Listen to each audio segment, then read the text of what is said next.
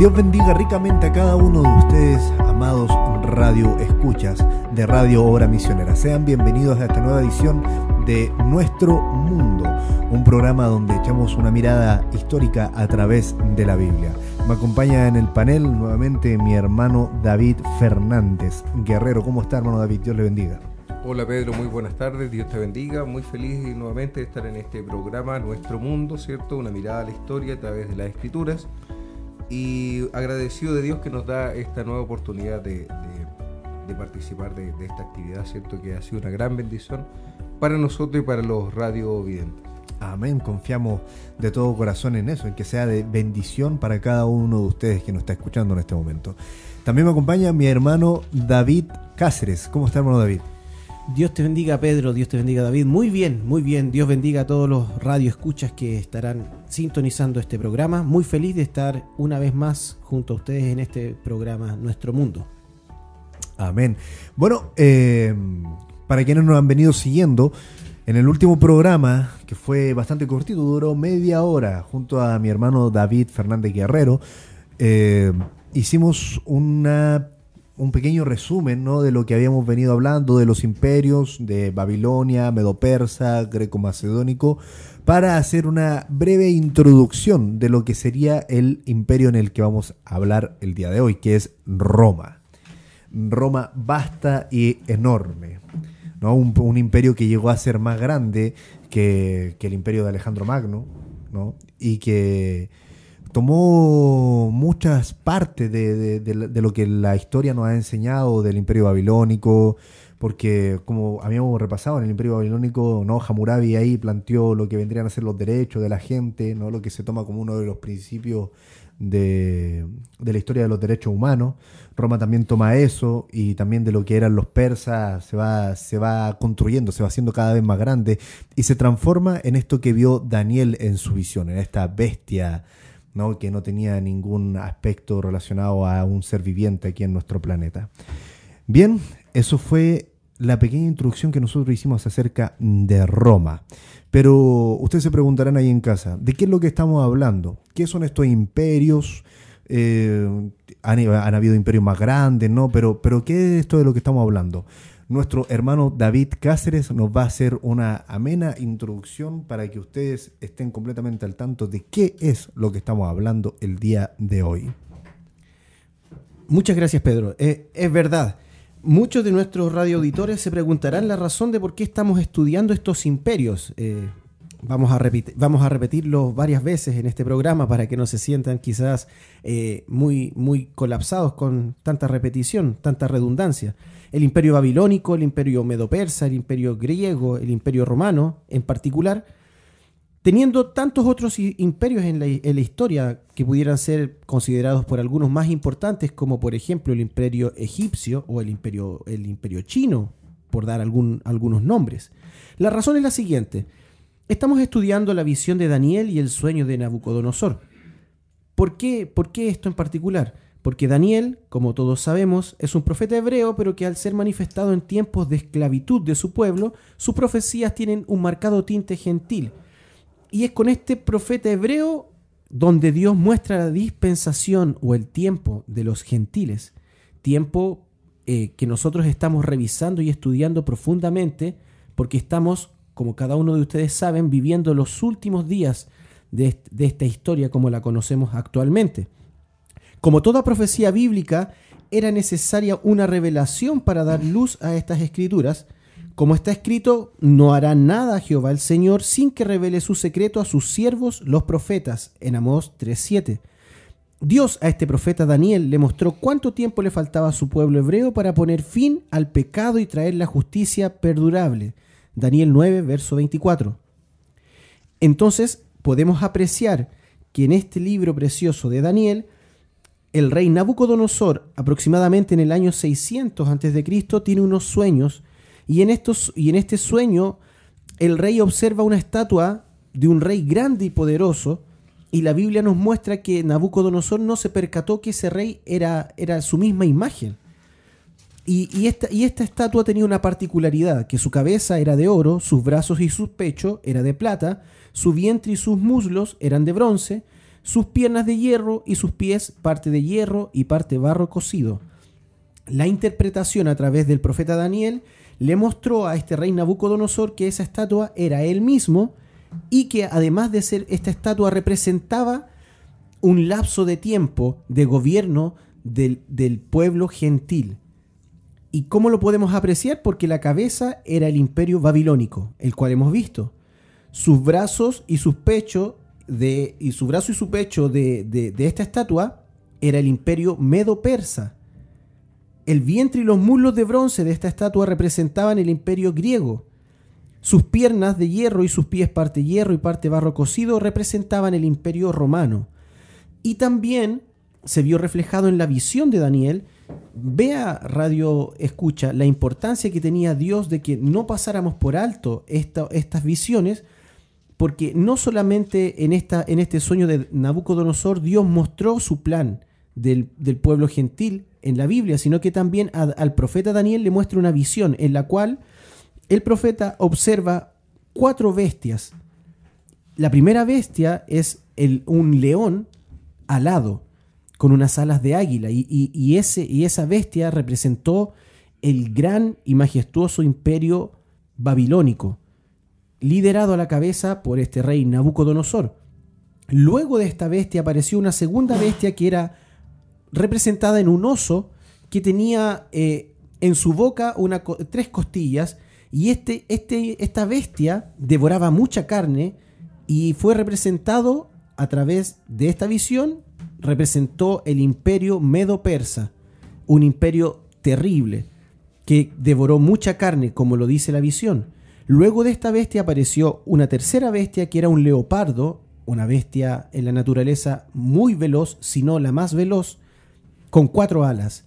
Y este imperio fue nada más ni nada menos que el imperio greco-macedónico liderado por Alejandro, el Mag Alejandro Magno o Alejandro el Grande, quien una vez muerto continuó el imperio bajo cuatro, sus, cuatro grandes generales, lo que representaron estas cuatro alas. Y, al, y, finalizando la visión apareció una cuarta bestia que, como decía bien nuestro hermano Pedro Emán, sin representación en la naturaleza. Cuando Daniel vio esta bestia, no había representación alguna como para compararla. Y esta bestia es el imperio al cual estamos eh, observando y estaremos estudiando en los próximos programas. Dios mediante, no, no, no tenemos claridad de cuántos programas tomaremos para poder eh, mostrar en su esencia el imperio romano un imperio que se divide no solamente en una, en una Roma imperial, sino también en una Roma papal. Este imperio era el más terrible de los cuatro. Fue tan tremendo que la Biblia dice que Daniel se turbó. Y nosotros estamos estudiando ahora, con la ayuda de Dios, esta, esta, estas visiones para que tú, radiovidente, radio escucha, puedas tener claro el mundo en el cual estamos viviendo y por los poderes que está siendo gobernado, que aún en la actualidad uno pudiera pensar que no hay imperios gobernando en este momento, hoy día, agosto de 2019, pero no es así. Hay imperios que siguen gobernando de una forma encubierta en este mundo. Así que eh, esperamos que puedas animarte a estudiar las Sagradas Escrituras y apreciar que estas profecías que están escritas en este libro, han sido develadas durante el tiempo que ha transcurrido esta historia y llegando incluso a nuestros días cumpliendo escritura. Amén, amén. Bien, el día de hoy partimos con el imperio romano. Eh, fue extraordinaria la introducción y bueno, el resumen que hizo nuestro hermano David Cáceres ahí eh, nombrando la, la visión de Daniel y su representación a cada uno de estos imperios con cada una de las bestias. Me llama la atención también que aquí en Daniel 7, eh, Daniel 7, versículo 4, cuando habla de la primera bestia, dice como león que tenía alas de águila, al final dice, y le fue dado corazón de hombre. ¿No? Extraordinario ahí para analizar, bueno, todo esto da para un mensaje, una predicación ahí que sin duda, ¿no? Mi, mi hermano David está aquí saltando con una Amén. sonrisa ahí. Sí, seguro, seguro que sí. Hay, hay, hay mucho material, hay much, muchísimo material. Así que bien, nosotros intentamos que esto sea de bendición para cada uno de ustedes. Hermano David, ¿qué nos puede decir acerca de esta bestia que se está levantando ahí del mar donde estaban peleando estos cuatro vientos? Roma. Mira, Pedro David, es bastante interesante, como bien decía nuestro hermano David Cáceres, no sabemos cuántos programas podríamos abarcar en Roma, eh, de seguro que el estudio de Roma es muy extenso, tenemos varias dimensiones para abordar el estudio de Roma, una de ellas es la dimensión social, la dimensión legal, la dimensión política, la dimensión eh, militar, económica, económica eh, geopolítica, digamos, tenemos muchas aristas por donde tomar Roma. Me gustaría sí comenzar a, ver, un, eh, analizar acá, a partir de, un ámbito social y legal, ya que es interesante eh, tenerlo claro, y luego desarrollar un tema más que nada eh, geopolítico o, digamos, de política exterior de Roma, ¿ya? Entendiendo que, Roma está partiendo hoy día, de acuerdo al último programa, es una ciudad ¿cierto? Eh, fundada, eh, según la, mitología, ¿cierto? Por Rómulo Remo, o, más bien lo vimos en, la, en, la, en, el programa anterior, los descendientes de, de Eneas, ¿cierto? Entonces e, es una ciudad que no, tiene gran importancia. Hay varias ciudades en este minuto en, en, lo que es la península itálica, para contextualizarnos geográficamente. El imperio anterior fue Grecia, ¿cierto? La península de los Balcanes y más hacia el occidente tenemos la península, ahí hay tres penínsulas importantes en Europa en este minuto para tenerlo claro. La península de los Balcanes, la península itálica, donde está Roma, y la península ibérica, donde está España actualmente. En la península itálica, Roma es una ciudad más entre todos los pueblos que están habitando. No tiene una gran importancia hasta, hasta ahora, digamos que estamos analizando la historia de Roma. Sin embargo, se empiezan a, a configurar varias cosas interesantes acá y una de ellas es la, lo social, digamos, la sociedad romana. ¿Cómo se configura esta sociedad romana? Para entenderla bien, se divide en dos, ¿cierto? En patricios y plebeyos, donde los patricios son eh, la clase alta o la nobleza romana, y los plebeyos eh, finalmente es la clase baja o la clase encargada de hacer las labores domésticas de la ciudad, el cuidado de la ciudad, la mantención de la ciudad. No nos vamos a entrar en detalle a, toda la interacción que hay acá.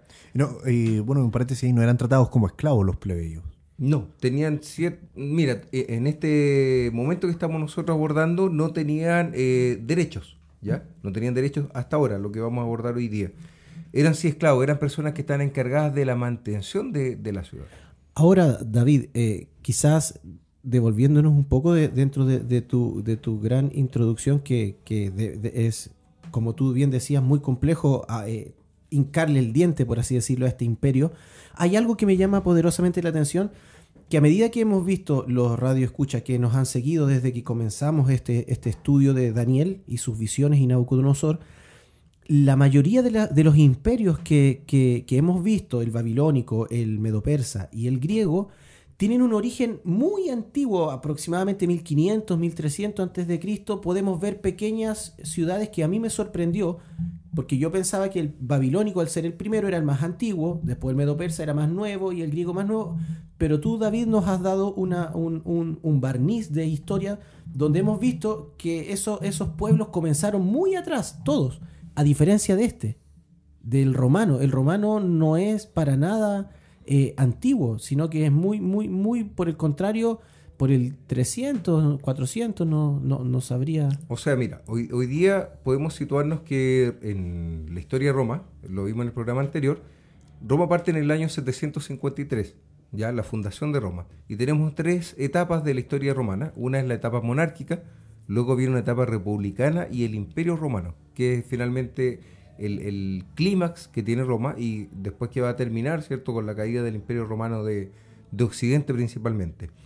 Es un pueblo que parte en el año 700, pero como pueblo, como empieza es, bien particular porque es una ciudad, ya dentro o en el centro de la península itálica, que lentamente y de manera muy inteligente comienza a conquistar otras ciudades y a gobernar otros pueblos y a crecer, a expandirse, a expandirse de una manera increíble.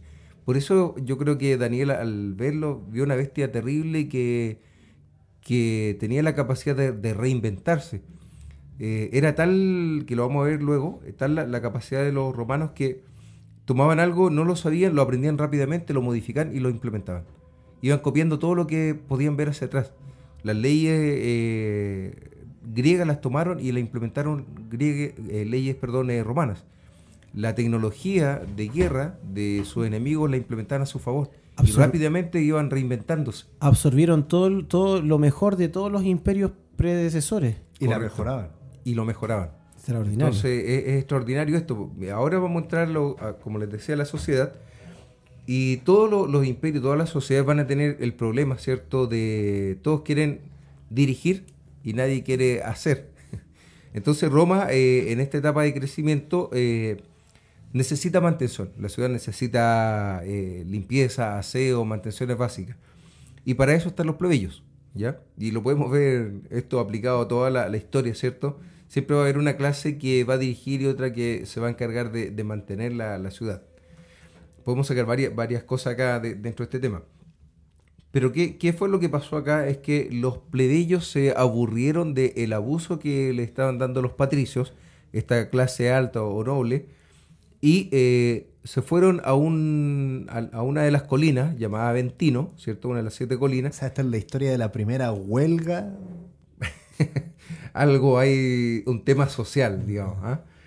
Entonces ellos buscaban igualdad, que no, no existía. O sea, vamos a entender que no, no hay igualdad en, en, la historia, no hay igualdad en la sociedad. igualdad social. En lo social ellos querían igualdad legal.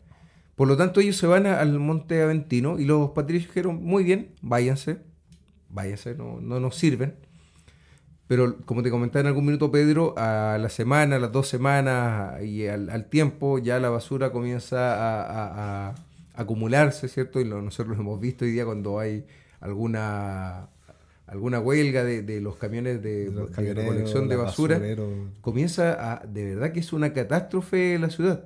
La basura acumulada comienza ahí, los roedores. Entonces, todo, imagínate en Roma que no, no se limpia, no, no, las personas no hacen estas mantenciones, los patricios realmente se vieron en, un problema.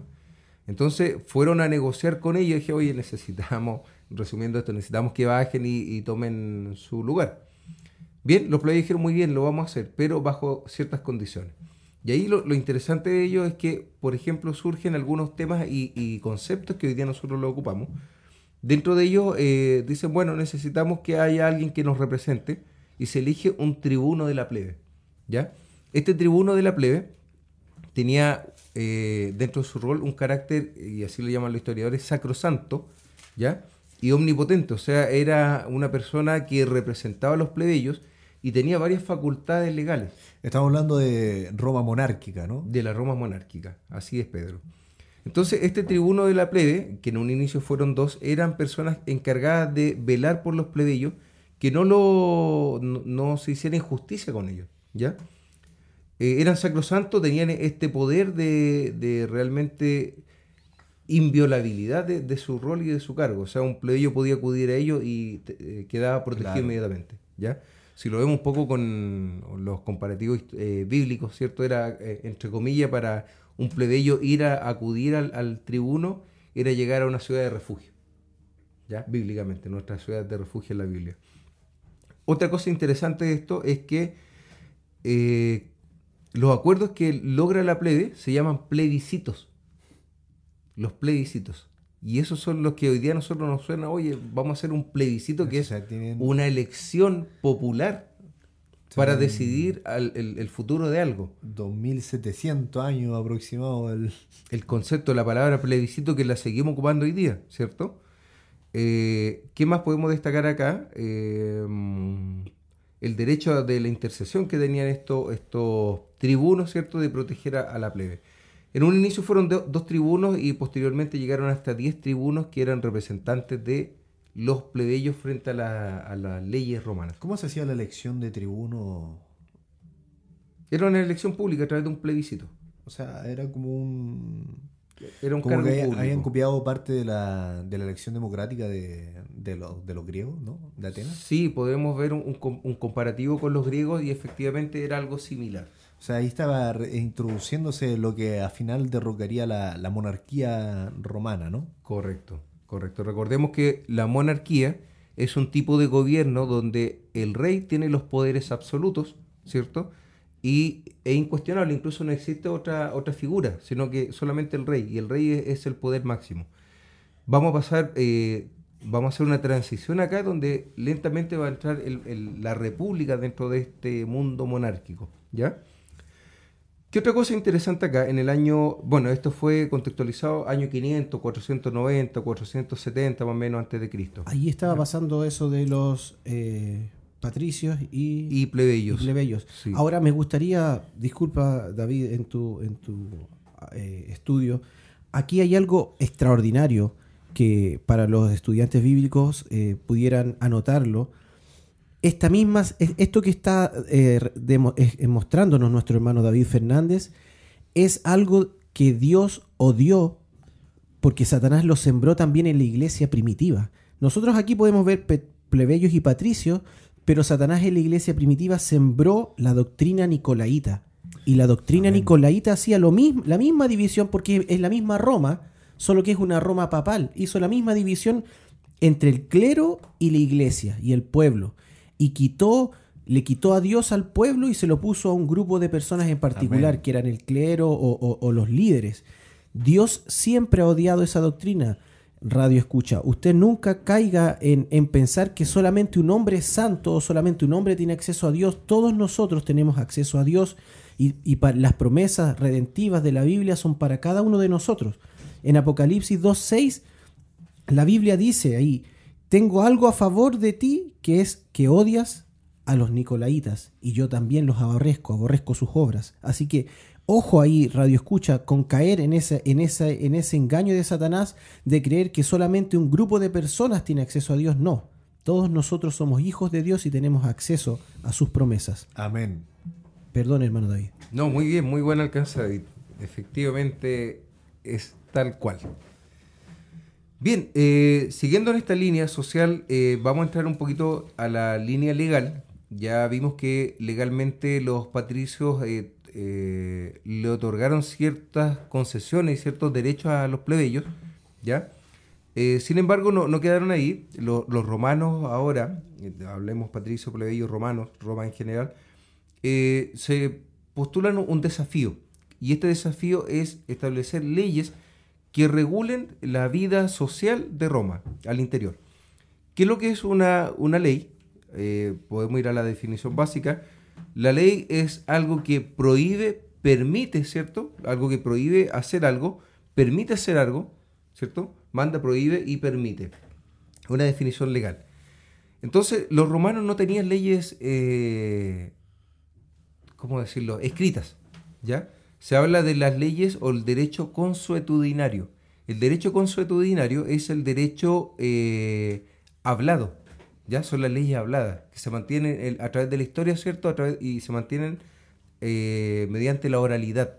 Se hace así, ¿cierto? Porque antiguamente eh, se han aplicado estas penas para ciertos actos, ¿cierto? Entonces,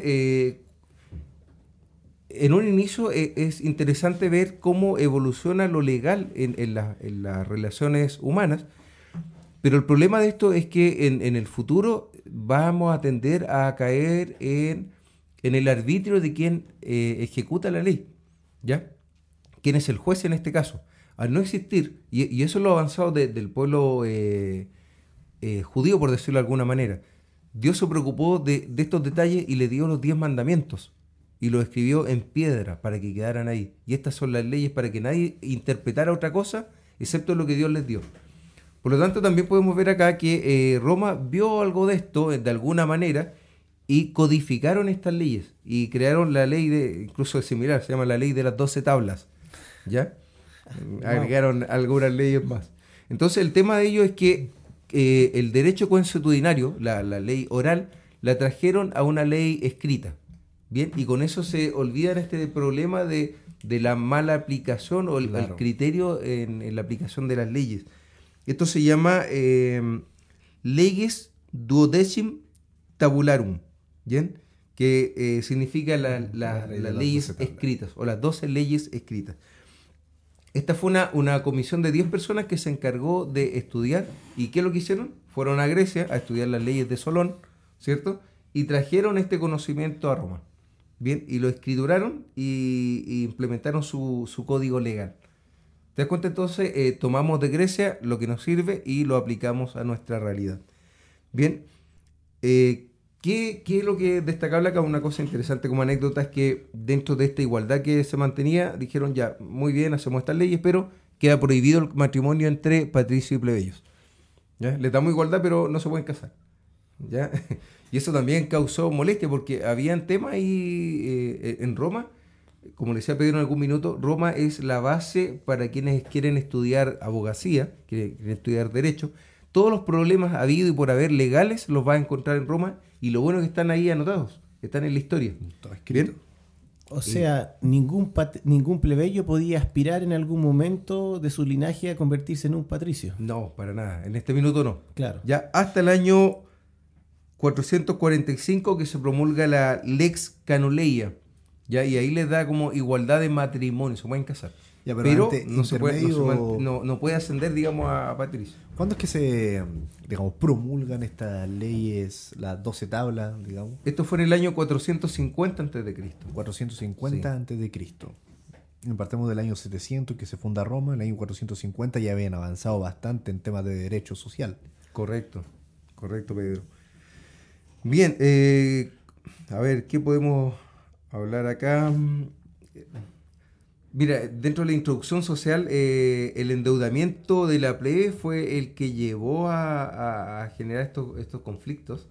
¿ya? Estaba tan endeudada la plebe con los patricios que generaron toda esta revuelta para llegar a, esta a la a Cecesio Monte Sacro se llama ya esta esta rebelión entre comillas y bueno como te digo, evolucionaron los romanos y fueron adquiriendo estas leyes y las eh, codificaron, las escribieron, las mantuvieron.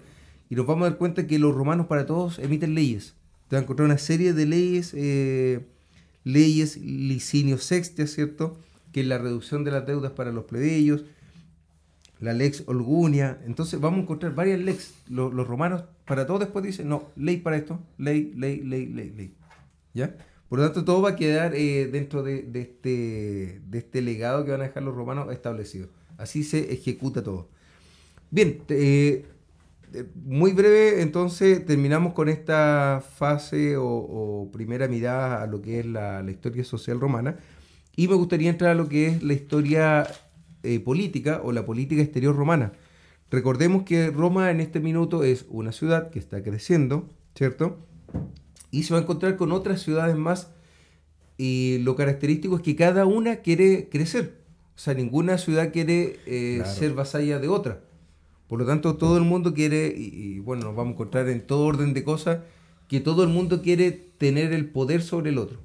¿ya? Y así pasa, somos seres humanos, los seres humanos nos comportamos así, queremos eh, tener más que el otro, queremos tener más poder que el otro, y las ciudades que son organismos creados por seres humanos también funcionan de la misma manera.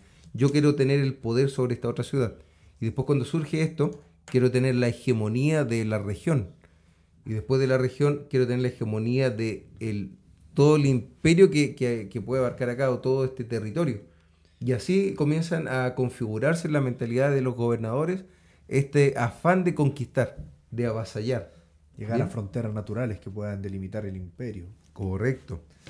Muy bien, entonces eh, pasamos al año 510 y Roma firma un tratado con Cartago. Es el primer tratado que firma Roma.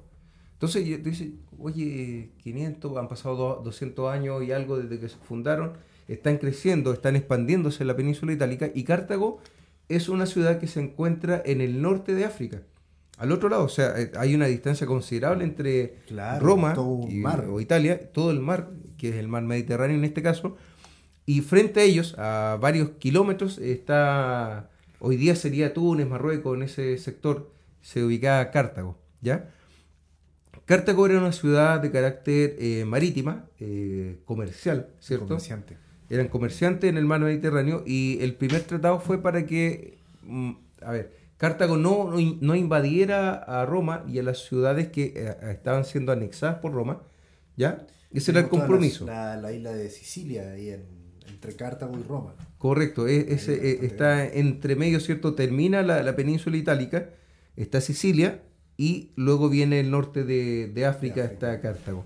Bien, entonces este primer tratado dice, muy bien, eh, seamos amigos, eh, tú no te metas en mi territorio comercial, no me invadas comercialmente, y yo no me voy a meter en tu territorio continental, ¿ya? Bajo esas condiciones. De hecho, eh, es tal cual, dice el reconocimiento del monopolio comercial cartaginés en el Mediterráneo Occidental, el compromiso de Cartago de no hostigar a los aliados de los romanos, a cambio de que Roma y sus aliados no pasen al sur de la línea del Cabo de Palas en Hispania. ¿Ya? Hispania, estamos hablando de la península ibérica, ya al otro lado de España, Portugal, que no bajen de esa línea, ¿cierto? De Sicilia hacia abajo. ¿Ya? Ese fue el primer tratado que firmó Roma con Cartago. Eh, Cartago lo respetó, Roma lo respetó y siguieron así. Hay un, hay un tratado de paz entre ellos, o sea, entre comillas somos amigos, ¿ya? Eh, ¿Qué más vamos a ver acá? Una cosa importante es la batalla de, Alia, Pedro, donde surge un, dicho muy, muy interesante, que es el Bae Victis, ¿ya? Eh, muy eh, célebre esta frase. ¿Y qué es lo que es interesante acá? Es que Roma pierde una batalla, ¿ya? Eh, Roma es derrotada por los celtas. Los celtas están dirigidos en este minuto por Breno, ¿cierto? Es un caudillo celta. Asaltan e incendian Roma. Y en este asaltan e incendian Roma, Breno dice eh, esta frase, de, eh, el Bae Victis, que significa ay de los vencidos. Roma quedó tan mal, social, arquitectónica, en todo sentido, fue devastada por los celtas. La incendiaron, la quemaron, destruyeron, tomaron los niños, las mujeres, se los llevaron, destruyeron Roma. Eso era para que Roma muriera y fuera el fin de, este, de esta ciudad, digamos, y de este, de este crecimiento natural de Roma. Y por eso surge esta, esta frase, ¿cierto?, que dice, by victis, hay de los vencidos. O sea, quedaron realmente en condiciones paupérrimas. Sin embargo, Roma tiene, tuvo, tuvo y tiene la capacidad de reponerse, reinventarse y resurgir. ¿Ya? No es fácil derrotar a esta bestia. ¿ah? Bien, entonces eh, Roma comienza a recuperarse nuevamente, comienza a conquistar otras ciudades, ¿cierto? Y vamos a llegar a el segundo tratado de paz. Disculpa, ¿eh? ese, ese comienza a recuperarse así, no, no es como que cuando alguien va, te pega, te cae al suelo y te empieza a levantar así a poquito, no. Se llevaron niños o sea, eliminaron ahí un par de generación, ¿no? Sí, correcto. De, crecimiento. Este, este crecimiento que tiene Roma no es algo así como que al, mes siguiente, al año siguiente estaban construyendo, ya tenían Roma. No, o sea, es algo, algo extraordinario lo que hicieron los romanos, levantarse en una cantidad de años considerable y volver a hacer eso que estaban ahí como caminando derechito para hacerlo, le llegó un, un pequeño camotazo, decimos aquí en Chile, ¿no? Un piedrazo de los celtas que pensaron que lo habían matado y no. Mira, aproximadamente 40 años demoraron en, reponerse Roma. Una generación. Una generación. Para firmar un segundo tratado y ya posicionarse. ¿Que eso fue en el año? Esto fue en el año 348. Increíble también que Cartago haya respetado los tratados que tenía con Roma, ¿no? Me imagino un tratado de comercio y de no agresión, pacto de no agresión, que era muy común en la época, uno de los primeros tratados eh, que se han registrado en la, historia, el pacto de no agresión. ¿no? Eh, increíble que Cartago lo haya respetado y no haya aprovechado ver ahí a Roma en el suelo para, para avanzar en contra rematarla. Claro, ir y rematarlo, ¿no? Sino que guardaron el pacto. Y, es impresionante entender también que esta, estas ciudades eran como de segundo orden, por así decirlo, porque en este momento estábamos los que estaban en primer orden era eran los medo persas contra los griegos. Es, e, ese era el, contexto histórico. Y, estas ciudades estaban, estaban aquí debajito de estas grandes bestias que estaban luchando. Alejandro, entre comillas, no, le importaba nada. Roma no era nada para él. Cartago, tampoco. Lo único que quería, como, como bien decía nuestro hermano David, era conquistar el imperio del, del más grande para ser él el más grande. Entonces, estas ciudades estaban ahí en un segundo orden, luchando sus propias batallas a su nivel. Oh, increíble, increíble. Sí, mira, uno piensa, eh, esto es como lo natural, es, el sol avanzando del este al oeste. Amén. Toda la historia se está desarrollando en el Medio Oriente. Ahí hoy día el, clímax está, está hablando del año 450, están los medio persas, gobernando, En ¿cierto? gloria, sí. En gloria en el, en el oriente. Y para acá es como que esto no existe, digamos históricamente, o, nuestra visión que estamos analizando hoy día, ahí está la bestia hoy día con el poder, ¿cierto? El imperio medo-persa, ¿ya? Y Roma está en pañales, por decirlo de alguna manera, está creciendo, pero déjenla ya. Y, y a nadie le interesó venir para acá. O sea, como dice el hermano Branham, eh, los gentiles andaban a garrotazo y así era. O sea, si tú ves las culturas celtas, las culturas bárbaras, eran tribus que vivían en el interior de los bosques, ¿cierto? Y a garrotazo limpio.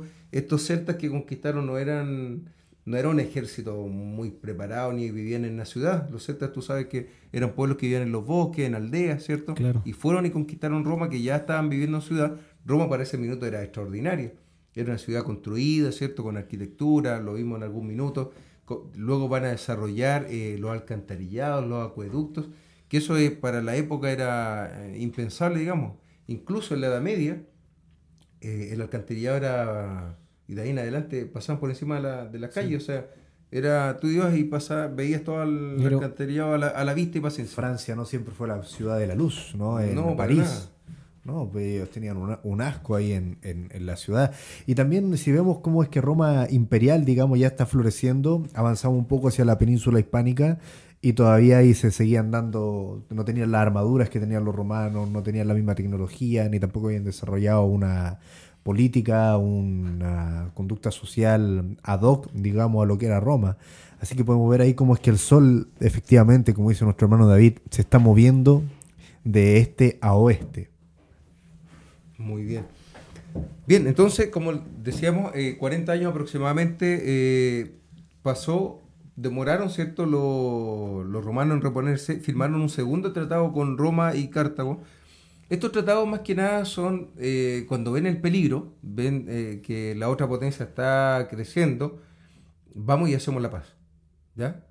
O sea, y, y lo vemos también, Jesús enseñó lo mismo, dijo, bueno, si ves que tu enemigo viene con 20.000, anda con ofrendas de paz y no le hagas la guerra. Si tú tienes 10.000 y el enemigo 20.000, no, no Ah, conviene hacer lleva regalos, ponte bien con tu amigo, ¿cierto? No, no le des ninguna razón para que te invada. Por lo tanto, Roma está haciendo lo mismo. O sea, ve que hay una potencia, está creciendo, tiene el poder comercial y eh, de la mano con el poder comercial viene ahora el poder militar también, ¿cierto? Y ojo, ahí en ese periodo, en ese lapso de tiempo, Cartago estaba creciendo a, a niveles mayores. Era, ya se estaba convirtiendo en una potencia ahí en el mar Mediterráneo. Ya lo era, de hecho. Ya era una potencia en el mar Mediterráneo. Los puertos de la ciudad de Cartago eran impresionantes hasta el día de hoy. Una maravilla arquitectónica, ¿no? Cuando lo analizan, cómo estaban hechos, cómo es que habían hecho esos rompeolas. Era hermoso. Y Roma le tuvo miedo, pero aún así, como bien lo mencionábamos, Cartago no pasó por encima de esos tratados. Correcto. Fue estos tratados de, de respeto, digamos, mira, dice, el Mediterráneo occidental queda cerrado al comercio romano-latino, ¿ya? Se reitera la prohibición de penetrar al sur del Cabo de Palos en España, pero libre para el tráfico con Sicilia y Cartago. Las ciudades latinas sometidas a Roma reciben garantías de protección frente a eventuales ataques cartagineses, ¿ya?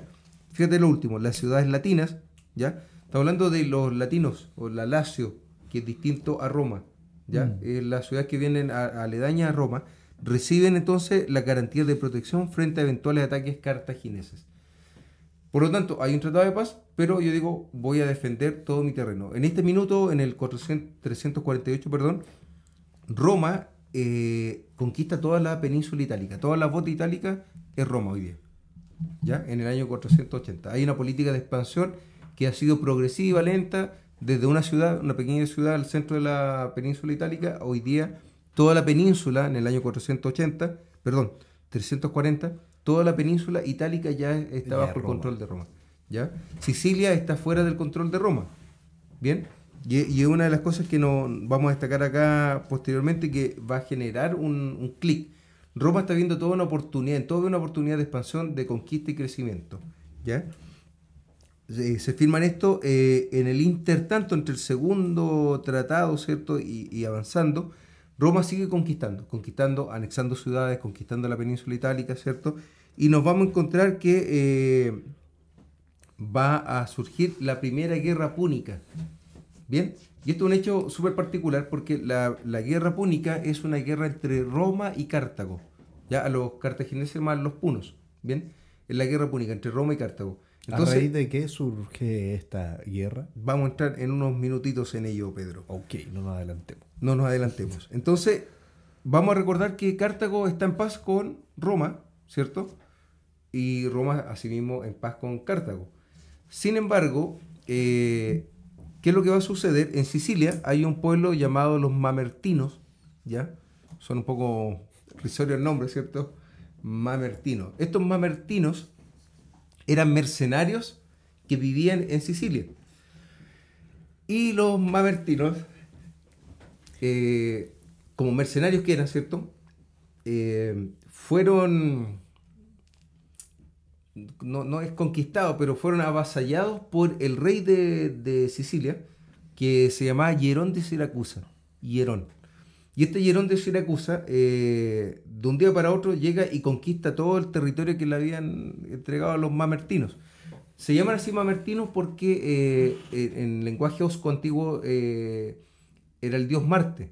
Ya eran seguidores del dios Marte. Y el dios Marte es el dios de la guerra, de los o romanos. Sea, no el dios Marte y esto la, mitología esto no está centrada únicamente en Roma esta es mitología de, toda la península itálica y Sicilia de los lacios los etruscos ah, de todos estos pueblos que están viviendo en, este en, la península digamos itálica yo pensaba siempre pensé nunca me había interesado en esa parte de la historia en que eh, esta mitología la de la de Marte la de Júpiter era provenía solo de, Roma, que ellos le habían expandido esta religión. También lo absorbieron de otras culturas. Sí, ah, no, es creación de ellos.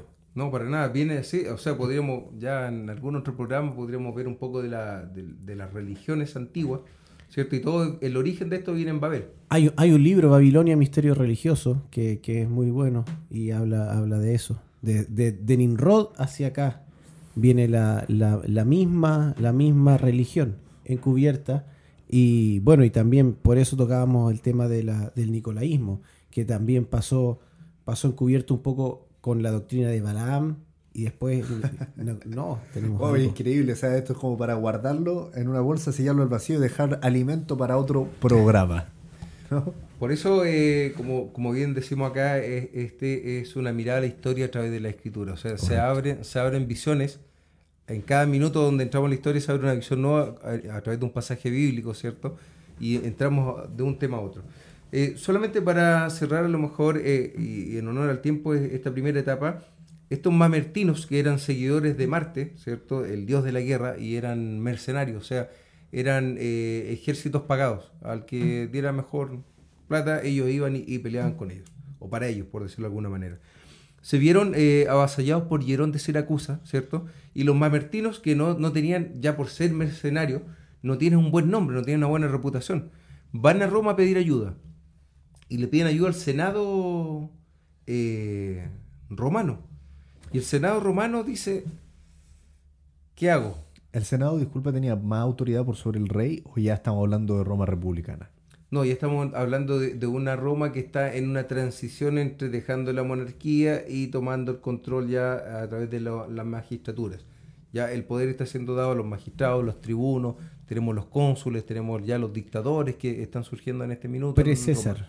Los pre-César, antes, antes de esto, de, este cargo que va a ser ya lo máximo que va a tener Roma. Bien, frente a esto entonces el Senado no se quiere pronunciar y, es difícil, ya tenemos todas las leyes establecidas y dicen ¿qué hacemos? Si nosotros, como Senado, porque tienen que entender que el cargo de, la senaturía es algo que va a marcar un presidente y ello va a quedar en su análisis en el registro de que el Senado aprobó la ayuda de estos mercenarios que nadie quería. ¿Ya? Entonces ayudar a los mercenarios es un tema políticamente eh, conflictivo. Bien, y el Senado no quiso mojarse las manos ahí y dijo, eh, no, este tema no lo podemos nosotros decretar de ninguna manera, no podemos autorizar ayudar a estos mamertinos.